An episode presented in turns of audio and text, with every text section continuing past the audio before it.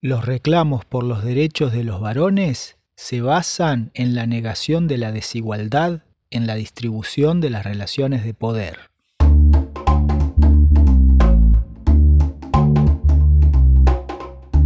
Analizando la situación en Australia, el sociólogo Michael Flood nos muestra cuál es el núcleo duro en las propuestas por los derechos de los varones.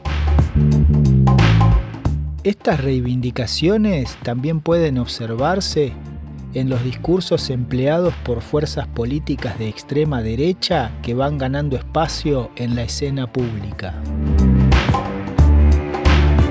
Se trata de formas de defensa política de la masculinidad tradicional que ofrecen explicaciones esencialistas y biológicamente deterministas en cuanto al género.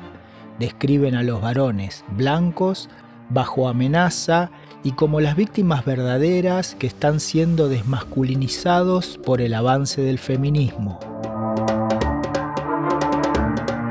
Estos reclamos se basan en la negación sistemática del poder que tradicionalmente ejercen los varones.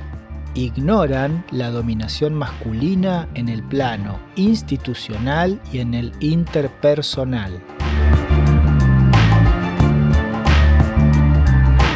Sin duda que los varones también somos oprimidos y violentados, pero tal padecimiento debe ser puesto en el contexto del poder institucional que ejercemos los varones.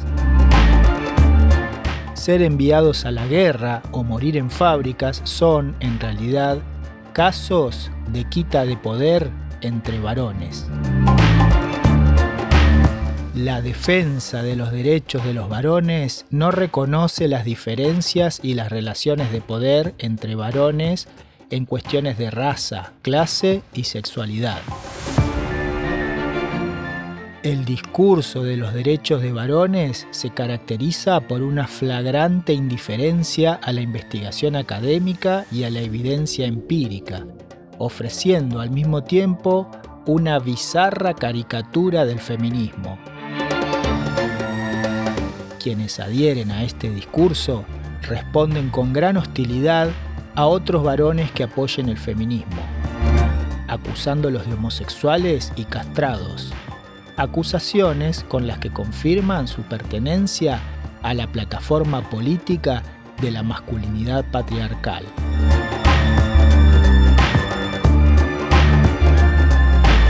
La defensa de los derechos de los varones a pesar de ser una expresión minoritaria, encuentra con facilidad importantes espacios de difusión, ya que en la matriz comunicacional todavía es mayoritaria la lógica de dominación masculina. Material utilizado para armar este episodio. Backlash, los movimientos de varones enojados, Michael Flood, en La masculinidad incomodada, Universidad Nacional de Rosario Editora y Homo Sapiens Ediciones, Rosario 2021. Si te gustó este podcast, podés suscribirte y compartirlo, así el algoritmo se entera y quizá a alguien más le venga bien. Te invito también a visitar mi página web sebastianfonseca.ar hasta la próxima.